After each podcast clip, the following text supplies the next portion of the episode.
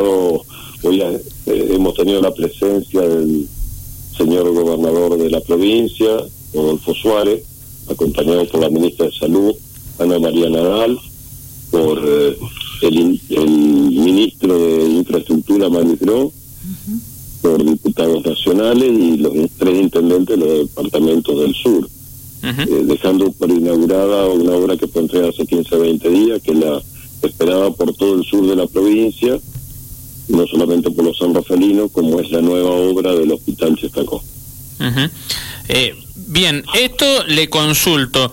Eh, esta inauguración de hoy, en el medio de la pandemia, los casos que van en aumento y todo lo que ya sabemos, ¿ayuda a descongestionar ciertos sectores y a sumar camas también, por ejemplo? Le pregunto. Eh, bueno, eh, hay una, unos sectores que van a poder ser usados si es necesario.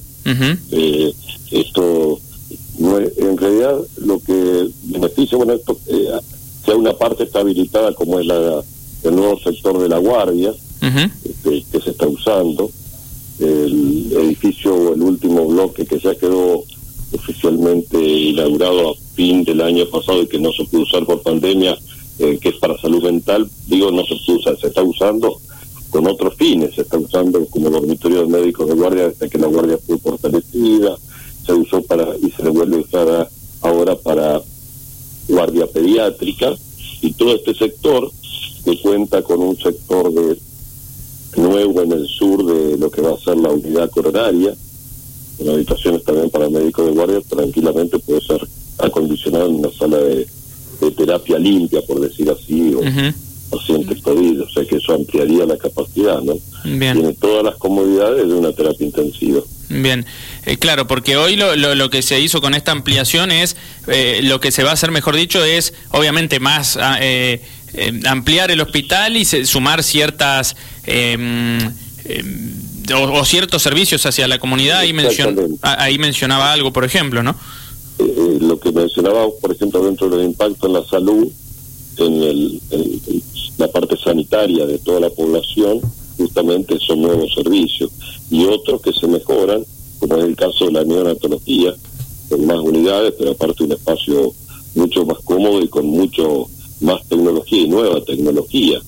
Eh, también eh, lo que es obstetricia, la sala de parto, con toda la concepción moderna de lo que es un parto humanizado, centrado en la familia, con unidades de sala de parto, con unidades de trabajo de parto y recuperación del trabajo de parto, que pueda estar con los familiares más próximos, uh -huh. quirófano eh, acondicionado, sala de parto nueva y quirófano acondicionado para eh, emergencias de necesaria, por ejemplo, ¿no? Uh -huh. Todo esto, se, eh, lógicamente, eh, va unido a la parte vieja del hospital por un puente aéreo de dos pisos, pero por otros sectores que, que se unen al hospital y que en una segunda etapa requiere la refuncionalización del hospital, como puede ser, que está contemplado eh, seguir después de pandemia seguramente, la refuncionalización de la y acondicionamiento de la guardia, la parte vieja de la guardia, uh -huh. este, que se une a la nueva, y después hay otros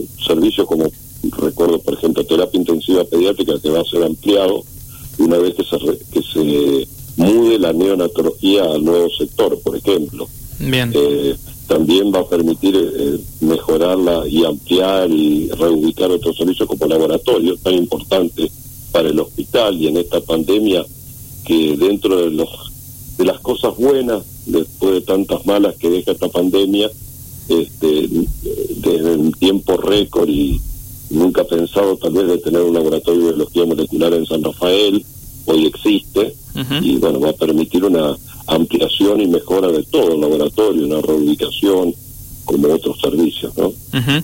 eh, Abel Freidenberg, coordinador en la zona sur del Ministerio de Salud. Eh, ¿Cómo está, doctor, el tema de, de la ocupación en el, en, en el Shestakov? Bueno, está complicado. Eh, ustedes saben bien que esta segunda ola tiene la característica en todo el mundo, en la Argentina, en Mendoza, una de las provincias complicadas, en los ascensos bruscos del número de casos. Si hablamos de las tres, cuatro últimas semanas epidemiológicas, es una curva casi vertical en el ascenso del número de infectados y por lo tanto, si aumenta el número de infectados, lógicamente aumenta el número de eh, formas moderadas de enfermedad eh, que requieren cuidados y requieren internación, que no pueden pasar en el domicilio. Hay un 6, entre 6 y 7% de pacientes que requieren internación y dentro de eso un porcentaje que no llega al 2% del total, pero que es alto por la, el tiempo en que se produce el, requerimiento de camas críticas. Por eso hoy lo más preciado son tener camas de cuidados intensivos y que, bueno, el hospital está con una alta ocupación, ¿no? Y por lo tanto las autoridades trabajan este, permanentemente, sin horario, eh, de acuerdo a los requerimientos para reubicar pacientes, para ampliar este sectores, reubicar sectores, y en eso se estuvo trabajando ayer, por ejemplo, hasta última hora del día y hoy a primera hora, ¿no? Para poder satisfacer esta demanda que, que fue abrupta, ¿no? ¿El, ¿El porcentaje de camas lo, lo, tiene del Centacop? Sí, sí, sí, anda entre 75 y 80%. ¿Ronda el 75 u 80? Sí, en ese eh, puede variar de un día al otro, pero más o menos es eso. este, siempre hablamos de pacientes COVID. Sí, se, se, de todas formas, digo, eh, podemos volver a lo que decíamos recién, se puede ampliar en caso de ser necesario. Eh, queda para disponer de algunos sectores que se pueden usar, pero este es un límite muy pequeño, ¿no? lógicamente esperemos que no aumenten que no se dé este aumento tan marcado a lo que hubo en los 15 últimos días. Bien, y ya que estamos con estadísticas, eh, coordinador, le consulto precisamente eh, las edades eh, de, de, esta segunda ola de pacientes que están recibiendo con positivos, ¿verdad? ¿Sigue siendo de jóvenes, jóvenes adultos y adultos mayores o dónde se nota más el aumento? Sí, a ver, la desde el, año pasado tenía esa característica también el mayor número de infectados de población joven. ¿eh? Pero este tal vez eh, se, se perciba, y eso digo, se percibe, todavía no, no hay estadística fidedigna, eh, se perciben en, los médicos que atienden pacientes COVID, aquellos que internan en los lugares de internación, sean en camas de moderados cuidados, más crítica, donde ha bajado también la edad de internación de pacientes eh, que requieren este, cuidados moderados, intermedios y, cuidados críticos, neumonía en, en personas jóvenes que requieren oxígeno, que requieren internación. Es una apreciación bastante frecuente que ocurre acá en San Rafael, pero también ocurre en toda la provincia, y bueno, ya tendremos las estadísticas de, la, de las edades de la población que se interna, ¿no? Perfecto. Y mientras se dan a conocer eh, en las próximas horas o días esas estadísticas, como siempre, eh, se, le pide a la gente eh, responsabilidad, ¿verdad? A toda la sociedad, ser conscientes de esta situación sanitaria por la cual estamos atravesando, que no es un chiste todo esto, ¿verdad? Totalmente de acuerdo, agradezco la observación y a veces permitir que las actividades económicas se, con, se continúen, que son tan necesarias, se continúen desarrollando de la mejor manera posible, seguramente con limitaciones y respetando todos los protocolos que, que son para cuidado, no son para otra cosa.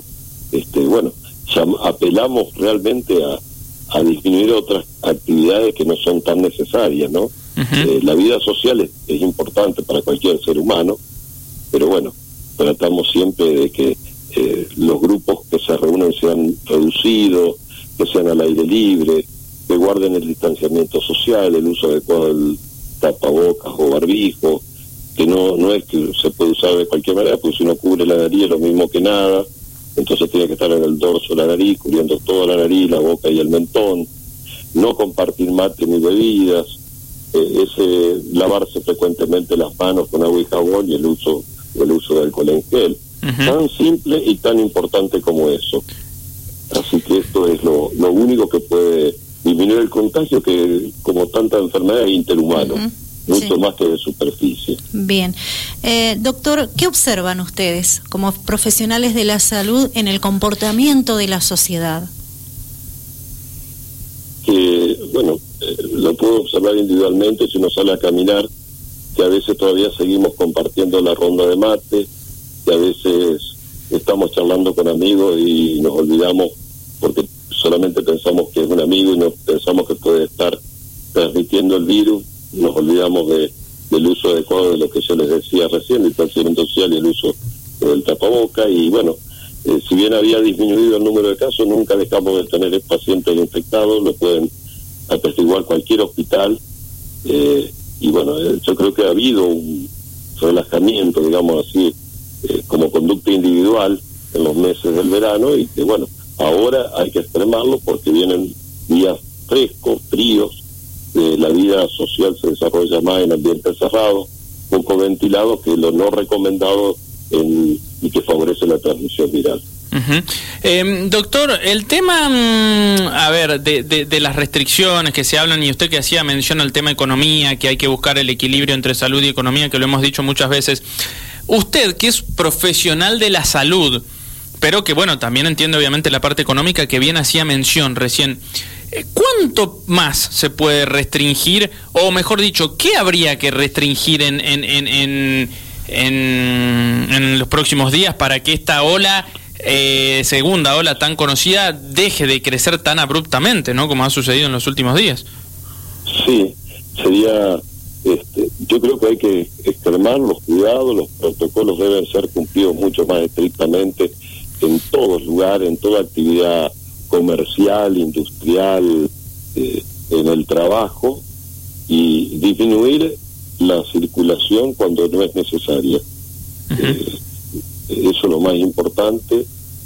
los paseos al aire libre con distanciamiento social y de no evitar a veces viejos, este, culturalmente viejas costumbres que uno tiene. Por ejemplo, si hablamos de San Rafael, eh, a veces los paseos de, en determinados lugares, parques, plazas, eh, el parque nuestro, ¿no es cierto? Que una vez a veces que acude mucha gente, tratar de mantenernos aislados con el grupo familiar y nada más. Eso es lo más importante. Bien, eh, dos en una que nos quedamos sin tiempo. La situación en Alvear, le pregunto, la situación en Malargüe, ¿cómo esa contracara, no? En Alvear tantos casos, en Malargüe casi ninguno. Sí.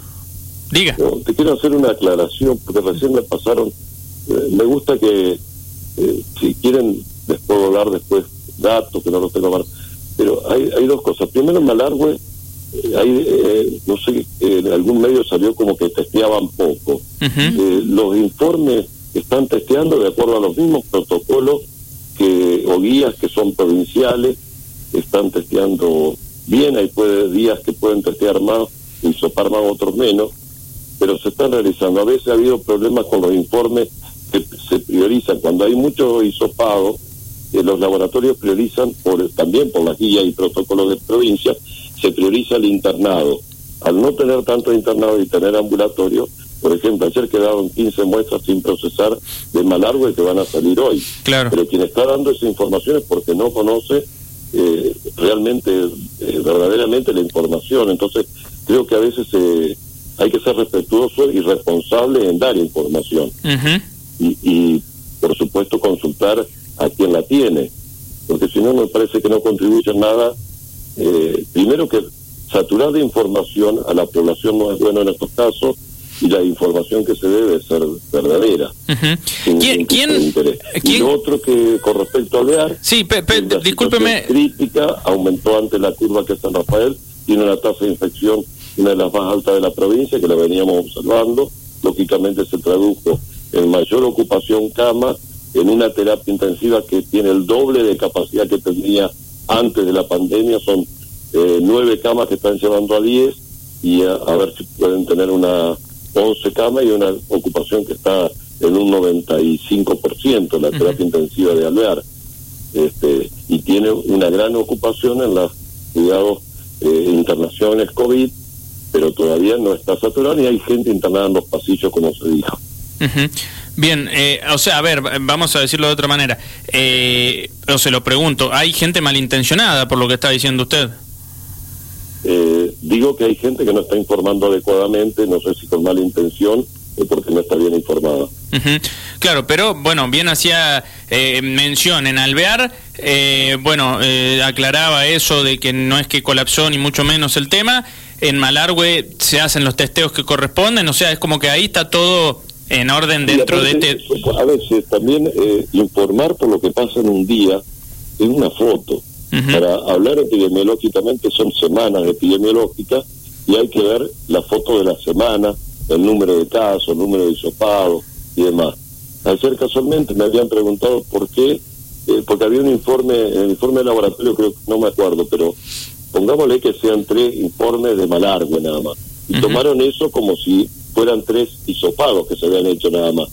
Y eso no, no es así. Bien. Y aparte hay un laboratorio privado que está haciendo hisopado y que hace antígenos en Malargüe y que no lo está informando. Bien. Eh, como también el 100% de los laboratorios privados que hacen hisopado en San Rafael, no todos están informando.